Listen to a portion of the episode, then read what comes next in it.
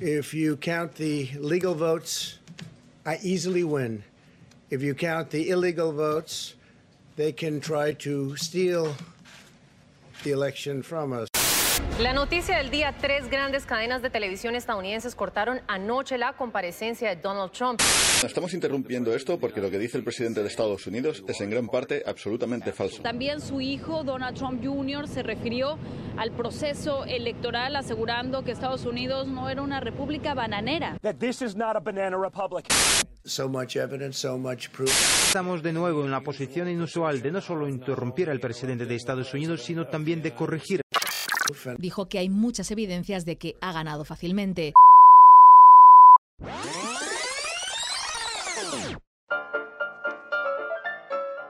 Olis, bienvenidos a un nuevo capítulo de Voto Americano.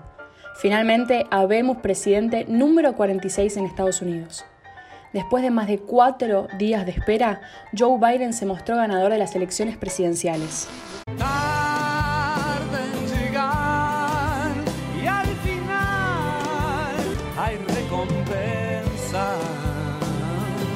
Che, pero pará, no fue todo tranqui. Repasemos.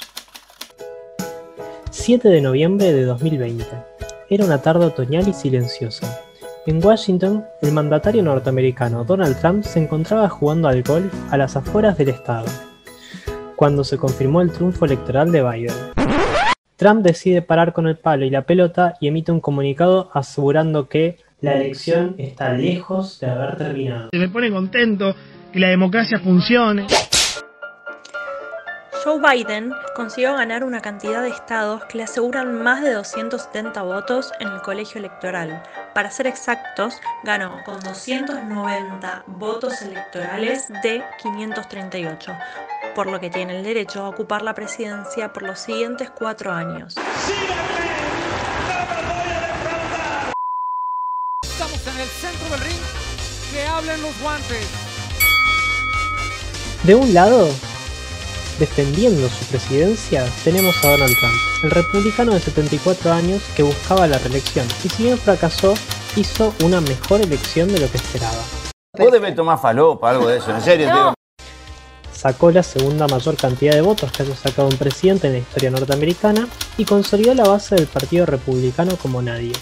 Además, gracias a su arrastre, su partido ganó muchos asientos, tanto en el Senado como en la Cámara de Representantes. Aclaremos que al momento de la grabación de este capítulo todavía no reconoció la derrota y no hay indicios de que vaya a hacerlo en un futuro cercano.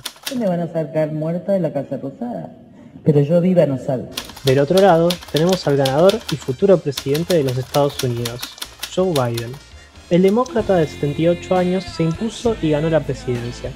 Representa a los sectores más moderados del partido, y dijo que va a gobernar para todos los americanos sin importar si son republicanos o demócratas. Porque la verdad es que no quiero gobernar para algunos argentinos, quiero gobernar para todos. Bueno, ¿vieron? Si cambiamos argentinos por norteamericanos, ¿podemos decir que Biden y Alberto son algo parecido? Ok, ya entendí. Si bien aún Trump no reconoce a Biden como ganador, el demócrata ya preparó todo para su transición, aunque tal vez un poquito más interesante es su vice, Kamala Harris. Kamala nació en 1964. Su madre era india y su padre afrodescendiente de Jamaica. Ambos fueron universitarios y con posibilidades de ascenso social, algo no tan normal para aquella época, por cierto. A los 12 años, sus padres se divorciaron. Kamala, su hermana y su madre se mudaron a Canadá. Allí fue a la secundaria de Westmount High School, en un distrito de barrios ricos, inmigrantes afroamericanos, caribeños y chinos. En esos años, Kamala se identificaba como afroamericana y participaba de sus espacios de socialización. Al terminar la secundaria regresó a Estados Unidos y se anotó en una universidad históricamente negra, la Universidad de Howard en Washington, D.C. Participó de una hermandad de mujeres de letras griegas AKA, Alpha, Kappa, Alpha, fundada en 1908 que en los años 60 operó como un centro federal de capacitación laboral. Apoyó la lucha de los movimientos de derechos civiles y publicó la biografía de las principales mujeres afroamericanas. ACA colaboró financieramente con Martin Luther King, donó dinero a África y colaboró con la reconstrucción después del huracán Katrina. La tarea de esta organización fue reivindicada en los 2000 en el Congreso por Hillary Clinton. Kamala se graduó en Ciencia Política y Economía en Howard y en 1989 regresó a California. El 11 de agosto de 2020, Joe Biden ya había sido elegido como candidato a la presidencia, entonces realiza una movida innovadora y pragmática Excelente. y presenta a Kamala Harris como vicepresidente de la fórmula. Bernie Sanders deja la carrera presidencial. Su lugar ideológico debía ser reubicado y no clausurado, como lo había hecho Hillary Clinton. En su discurso de aceptación como candidata a Harris, indicó en la Convención Nacional Demócrata que no hay vacuna contra el racismo y que la sociedad debe combatirlo. La presencia y fortaleza de Kamala Harris debe ser destacada en un hecho político no menor. Las primeras que se enfrentaron a Trump son las mujeres del Partido Demócrata.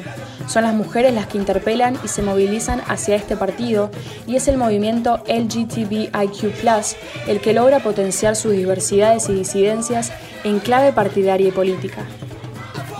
La incorporación de Kamala en la fórmula no solo busca dialogar con la ola feminista y con esos universos de disidencias y reivindicaciones sexuales e individuales, sino con las políticas destinadas a incrementar el salario mínimo, robustecer la seguridad social y otorgar una mayor protección para la compra de vivienda. Muy politizada, muy, muy, muy de izquierda, demasiado. Además, Kamala Harris integra un grupo donde es difícil que Joe Biden vaya por la reelección. Entonces, esto la coloca en un lugar interesante para pelear por la presidencia en un futuro. Eso se llama tener una inteligencia privilegiada. Entre Joe Biden, un blanco de Delaware, y ella se combinan experiencia, juventud, innovación, conservación y cálculo. Harris convocó a apoyar a un presidente que nos unirá a todos para lograr el futuro que queremos colectivamente. Pero para, a todo esto, ¿por qué no se resuelve todavía la elección? Bueno, básicamente esto pasa porque los estados que terminaron definiendo la elección, como charlamos el capítulo pasado, tardaron mucho en realizar el recuento de votos. En varios de ellos empezó ganando Trump. Pero cuando empezaron a contar los votos por carta, se favoreció el candidato demócrata. Esto sirvió para que Trump y sus aliados largaran denuncias de fraude por todas partes. We will make America great again. Si bien Trump tiene los recursos legales y legítimos que todavía puede emplear para disputar el resultado de la votación, Bueno, tenemos muchos supuestos y conjeturas. a no ser que ocurra un giro dramático en las cortes de seis estados distintos y pueda probar en esos estados las irregularidades que él denuncia que se cometieron, abandonará el poder. Pero pará, volvamos a donde nos quedamos. Si el resultado electoral, el triunfo de Biden, es cuestionado concretamente, entonces los equipos legales deben empezar a trabajar en los tribunales estatales.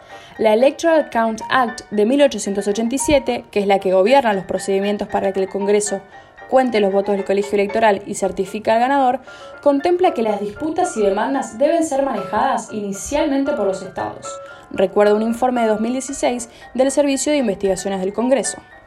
Esto significa que son los jueces de estos tribunales los que deben aceptar o rechazar la cuestión y decidir si ordenan un nuevo conteo. Y para que estas disputas lleguen a la Corte Suprema, debe tratarse de un caso que genere preocupación constitucional. Además, esta Corte tiene discrecionalidad a la hora de aceptar o no las disputas y en general se ocupa de temas relacionados con leyes federales y temas constitucionales que ya pasaron previamente por tribunales inferiores. Y ahora, para distendernos de toda esta batalla presidencial, les vamos a compartir las perlitas que nos dejaron las elecciones del 2020.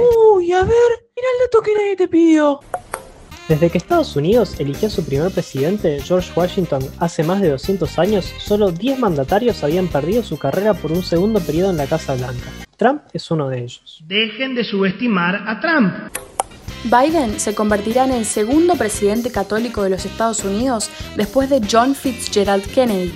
Será interesante ver cómo se desarrolla su relación con el Papa Francisco. Biden en su discurso de aceptación nombró a la comunidad LGBTIQ y dijo que falta mucho por hacer en materia del colectivo trans. Es el primer presidente en Estados Unidos en hacer esto. El equipo legal de Trump pidió un recuento de votos en el estado de Wyoming Desde allí le respondieron que lo harían con mucho gusto si la campaña de Trump paga unos 3 millones de dólares. A la fecha de esta grabación, el equipo de Trump todavía no depositó la plata. Bueno, amigues, hasta aquí llegamos. Nos vemos en el próximo capítulo de Voto Americano.